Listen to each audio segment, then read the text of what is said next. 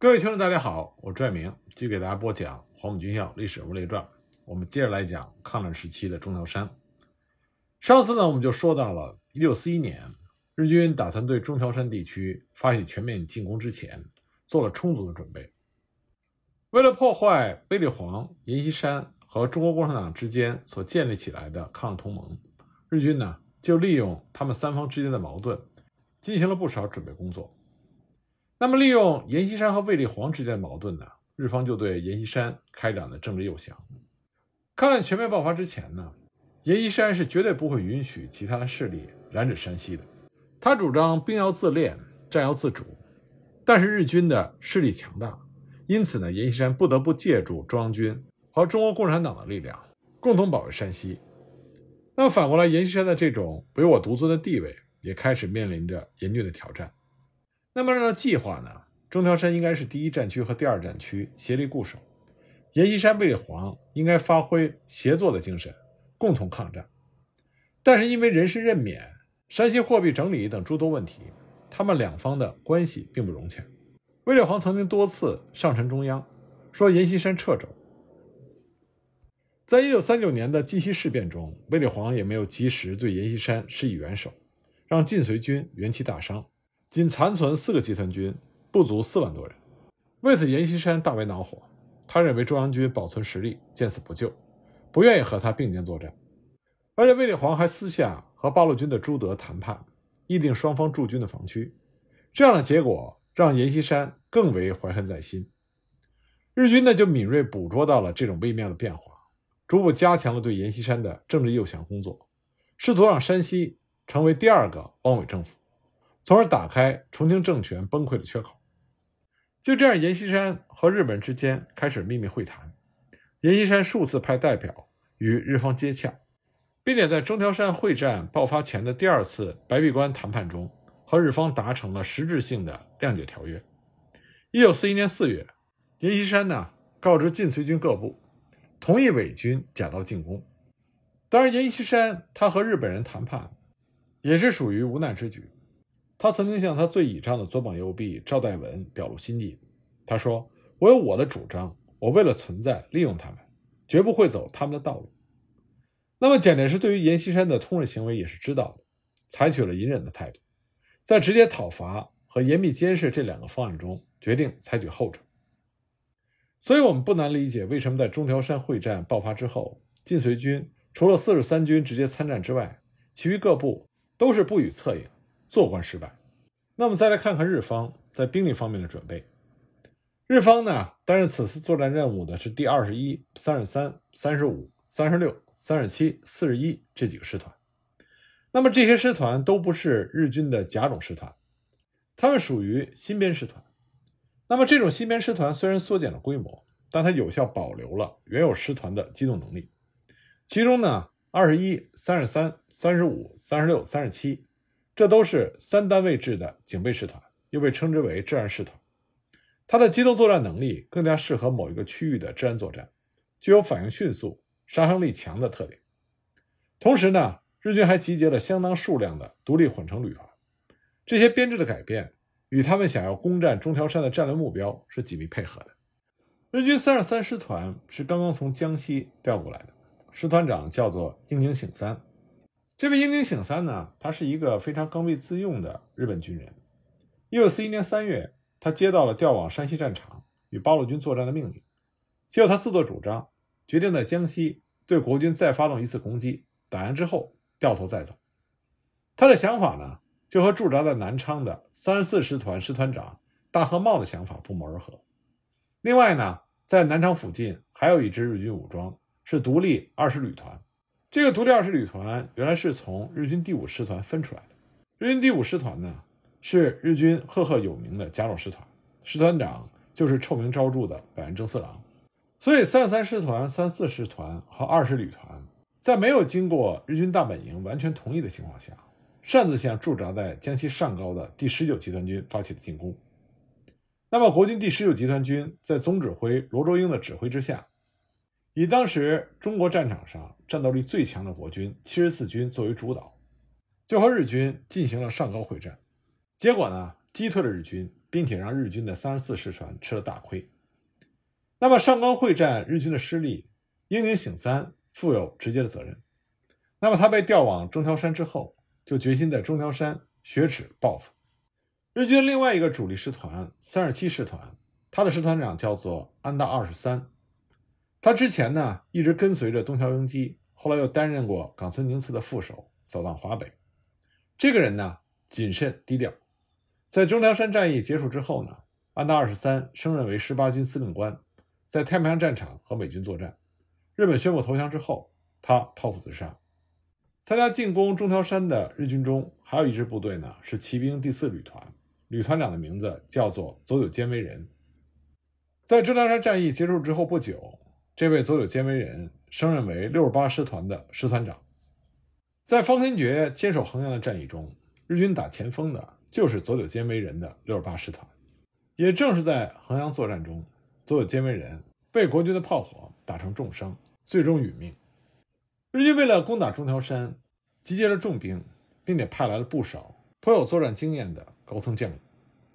同时呢，由于日本和苏联刚刚签订了合约，这就让日本关东军的正面压力大为减少。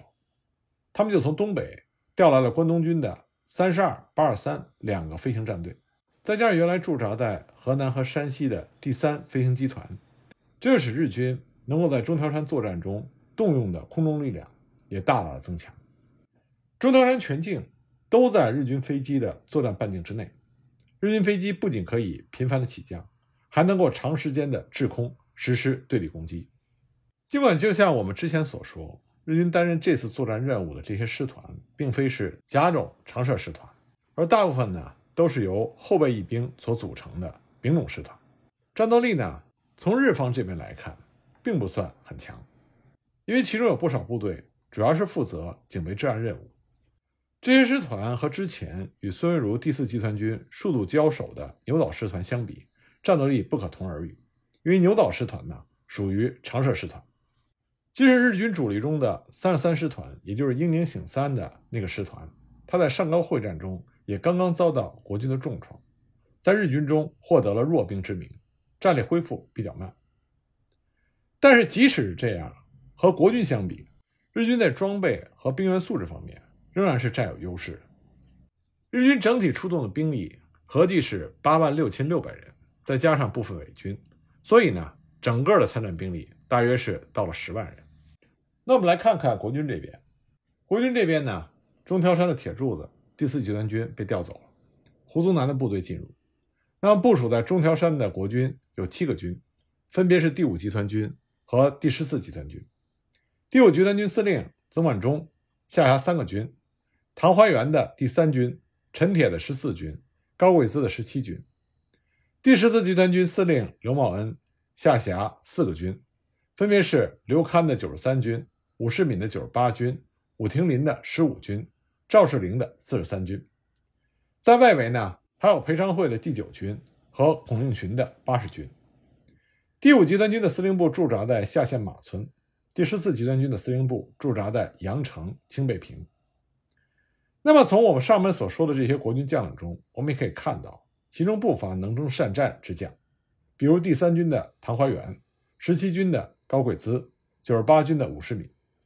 这些将领呢，都是在与日军多年奋战的血泊中拼杀出来。而且，经过几年的营建，国军在中条山地区也可以依靠险要坚固的工事和日军厮杀一番。但是，中条山会战中，国军败的是如此之惨。伤亡了七八万人，之所以如此惨败，这和上峰的指挥失误有着很大的关系。一九四一年春呢，卫立煌去重庆向蒋介石述职，蒋介石当时就批评他说，他和共产党走得太近。卫立煌一气之下就去了峨眉山养病，中条山的指挥权就交给了何应钦。何应钦当时任中国军队的参谋总长，长期是在重庆的最高司令部，对于前线战场。尤其是对中条山战场一点也不熟悉，让何应钦担任中条山战场的总指挥，这是一个错误。一九四一年四月二十日，何应钦上任，那么一上任呢，他就在第一战区司令部召集各军师长会议，他对即将到来的战役做了这样的部署：第一步呢，就是三军刘戡由北向南，二十七军范荣杰部从东向西，和中条山各部队合力攻击高平、晋城、阳城、沁水地区的日军。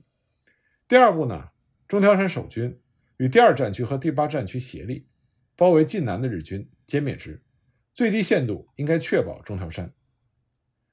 在这个部署中，就明显能够看出来，何应钦确实不懂中条山的地理地形。中条山之所以能够让日军攻打了三年，始终不能前进一步，关键在于这里的地形。中国军队呢，依托有利的地形，军民一体，同心协力。日军的每一步行动都有百姓给国军报告，这样国军才能立于不败之地。那么现在何应钦一上任，就让国军主动出击，全歼日军，勇气可嘉，但是战术太差。按照何应钦的部署。当时中条山地区的国军就进行了这样的配置变动：第九军裴昌会在河南济源，四十三军赵世麟在垣曲，十七军高贵滋在绛县，三军唐怀元和九十八军武世敏在晋城的董峰镇，另外几个军配置在外围作为策应。这样国军就形成了在东西横跨几百里的战场上设防，但是是平均使用兵力。何应钦这个时候当然知道日军即将要进攻。但日军要从哪里进攻，何应钦并不知道。为什么呢？因为在中条山会战中，日军的情报工作要做的比国军好很多。当时日军的保密工作做得非常好，而他们刺探国军情报的间谍工作则做得更好。很多中条山的老人回忆说，进入到1941年3月的时候，中条山各县的集市上就突然出现了很多陌生的面孔，他们或者是挑夫的装扮。或者是货郎的装扮，或者是做小买卖的装扮。当时国军并没有在意，老百姓也没有在意，因为做生意的人四海为家，谁也不知道他们什么时候出现，又什么时候消失。实际上，事后回忆起来，这些都是日军的间谍。日军的间谍经过几个月的踩点之后，把中条山中所有国军的布防和进出的路径搞得是一清二楚，甚至每支部队的番号、营长、连长叫什么名字、哪里人。有什么嗜好，都摸的是清清楚楚。可是国军这边对于日军却茫然不知。那么进入到一九四一年五月呢，日军开始在中条山投放空降兵。那么伞兵是二战时候的新兵种，那么日军把伞兵放在中条山，可见日军对这次作战的重视。当地的老人回忆说，日军的伞兵呢都是在夜晚投放的，投放在荒凉的山顶上，然后潜伏下来，准备在战役一开始。就抢占桥梁和咽喉要道，卡住国军的致命之处，包围并且歼灭国军部队。日军已经在做充足的准备，那么国军这边呢，虽然有所防范，但是远远不够。一九四一年五月七日，已经对国军的布防了如指掌的日军就发起了进攻。日军当时分成了四条线，东面呢是二十一师团和三十五师团一部，再加上骑兵第四旅团，大约是两万五千人；西面呢。是三十六师团一部和三十七师团，大约是两万五千人；北面是四十一师团和第九旅团，大约是三万多人。这条线呢是日军的主攻方向，以中央突破的闪电战术，沿着恒源大道从横岭关到垣曲猛攻。如果他们进攻得手的话，就会把国军一分为二。东北面呢是三十三师团和第四旅团，大约是一万多人。这是日军对中条山的第十三次进攻。而且是规模空前的进攻。在日军进攻之前，国军的军令部也的确修改了之前的作战部署，命令各部以交通线作为目标，加紧游击作战，要打乱日军的攻击准备和兵力集中。这个部署当然是确实可行的。如果能够把日军分割的支离破碎，让日军无法集中，那么国军就可以利用地利之便，集中优势兵力歼灭日军。但是因为临阵换帅。这个命令并没有按时的传达下去，即使按时传达下去了，因为时间紧迫，也不会有太大的效果。因为国军想要占领的交通要道，日军的散兵已经提前控制了。五月八日，命令无法下达，而日军又已经占领了交通要道，形势瞬息万变，日军的攻击极为凶猛。所以，国军军令部又把命令改为：应力保现态势，粉碎敌侵蚀中条山之企图。诱敌于有利地带，转取攻势，进而夹击。但这道命令是错误的，因为当时日军是按照他们之前所制定的计划疯狂的进攻，而国军呢，在之前并没有明确的作战计划，所以国军唯一的希望就是在于能够先顶住日军的第一波进攻，守住阵地，削弱日军的进攻锋芒。诱敌深入的成功是在于你要制定详细的计划，并且有着周密的准备。当敌人开始进攻之后，谈诱敌深入，这只会让军队放弃构筑已久的攻势，向后退却，而日军在装备上的优势就会显示出来。面对具有装备优势的日军，国军如果坚守阵地，还有可能有着一线生机；如果面对日军的进攻进行撤退的话，中国军队往往就会陷入绝境。从这里我们就可以看到，在中条山战役发起之前和作战初期，何应钦和军令部所下的命令完全是失败的。先是让进攻日军，然后又让深入敌后做游击战，到后面又变成了后退引诱日军。朝令夕改，莫衷一是，完全没有全盘的计划。这种指挥上的无能，就害死了国军。钟南山战场的国军这个时候已经乱成了一锅粥，有的在抵抗。有的在退却，有的在准备深入敌后，有的部队收到的还是何应钦的第一道命令，有的却收到的是和第一道命令完全相反的军令部的第三道命令。到底应该是进攻，还是该撤退，或者是深入敌后打游击？各部队都拿不定主意，不知道该听谁的。缺乏统一指挥，军令前后矛盾，就让这十七万的国军变成了一群待宰的羔羊。中条山的国军是勇敢的。无论是底层的士兵，还是高层的那些将领，很多人都血洒疆场。不过，正是因为统帅部的无能，葬送了中条山，也葬送了大批国军将士的性命。反过来看呢，日军这边对于如何消灭国军的有生力量，有着非常清楚的战术计划，同时呢，也得到了准确的执行。日军在这次作战中，对国军的阵地薄弱部和兵团结合部。采用了前行夹击、中央突破与分割包围的战术。具体来说呢，日军鉴于过去正面攻击的惨败，抓住国军没有纵深配备的要害，派遣了小股的特种部队，以迂回战法攀登绝壁，沿着沟道向国军的侧后挺进，袭击其各级司令部，截断后方的联络，打破指挥系统。像国军第三军的参谋长谭有佛，抗战的时候随滇军入晋。中条山会战的时候被俘，后来幸而逃脱。他后来回忆的时候是这样分析的：他说，敌之战术仍用锥形突破，以快速部队不顾一切直往前钻，两夜一天就把我各高级司令部冲破，前后联络中断，指挥系统全失，形成了群龙无首的态势。各部的官兵纷纷作鸟兽散，各不相谋，各自逃生。国军八十军战后报告也说。日军这种锥形战术，过去只是在局部使用，这次中条山会战则是广泛使用。国军也有把这种战术称之为渗透战术。曾万钟后来回忆的时候也认为，日军沿着这种骑行战法深入我侧后，打破我指挥系统，制造败绩，实属憾事。为了迅速能够突破国军的阵地，日军还对快速部队的武器进行了改良，以掷弹筒代替炮兵。要求不顾一切的迅速的执行任务，还采用了梯次进攻。第一批机动部队冲过去，接二连三有第二批、第三批的机动部队相继而至，这让国军不易由后方去袭击。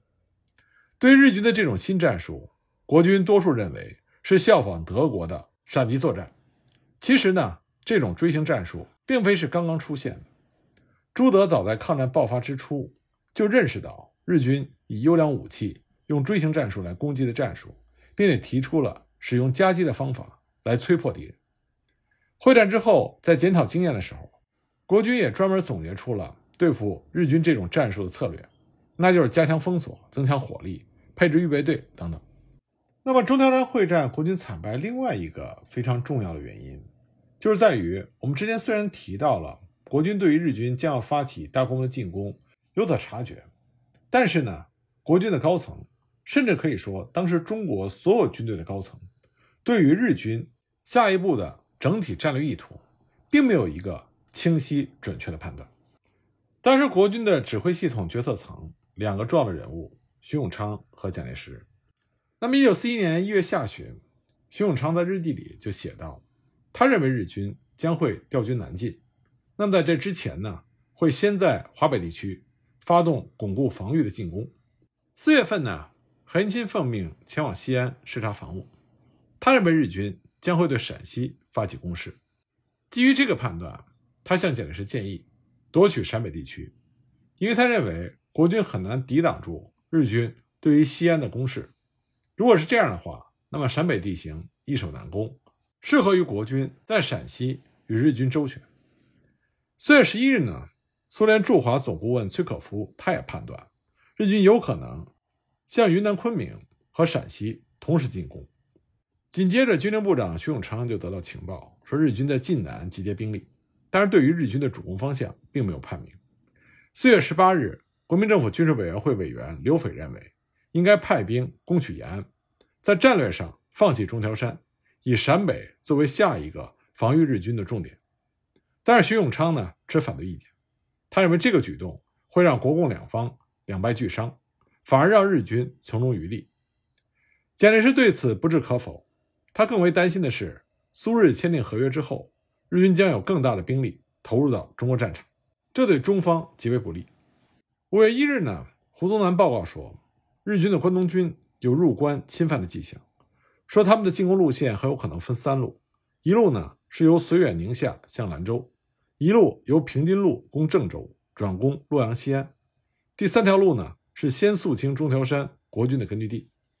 而在之后国军高层的电文来往中，我们就可以看到，国军高层始终认为日军的战略目的是要渡过黄河进攻陕西，所以呢，他们就把重点放在防止日军渡河上。但是因为情报的缺失，蒋介石并没有完全确定。日军就是想要渡河，他也在日军重在扫荡还是重在渡河两者之间进行摇摆。这背后的一个重要原因，就是在于日苏刚刚签订了友好条约，所以国军方面还在思考和斟酌这个友好条约到底会对日军的军事部署产生多大的影响。像极端的情况就是，日本的关东军主力全部入关，那么日军就一定会发起下一波大规模的攻势。那么日军无非是向西或者是向南，但是向南呢，就可能和英美的利益产生剧烈的冲突，所以根据这样的判断，日军向西的可能性就大增。这是为什么国军的高层始终把眼光集中在防御陕西的重要原因。在情报不足的情况下，这也是非常符合逻辑的一种推断。所以说到底，还是当时中国在情报搜集方面存在着严重的不足。我们这里所说的不足呢，是战略层面的情报搜集的不足，这是一个布局的问题。我们可以看到，在二战期间，各国在情报搜集工作上，不仅仅局限于国内和交战双方的情报搜集，更多的呢是在国际外交舞台上的情报搜集。二战中的主要强国，无论是德意日轴心国，还是英美苏盟国，他们基本上都至少有两条情报来源。一个呢是军事情报来源，一个是外交情报来源。这个外交情报来源是非常非常重要的，因为它对于国家领导层在大局上的判断有着巨大的帮助作用。而当时的中国恰恰在这方面几乎是等于零，所以呢，在日苏签订了友好条约之后，中国方面因为在情报上的缺失，所以只好基于猜测来进行推断，这就使得所得结论的可靠性。和准确性大大的降低，那么最直接的恶果呢，就是在军事部署上的失误，导致惨败。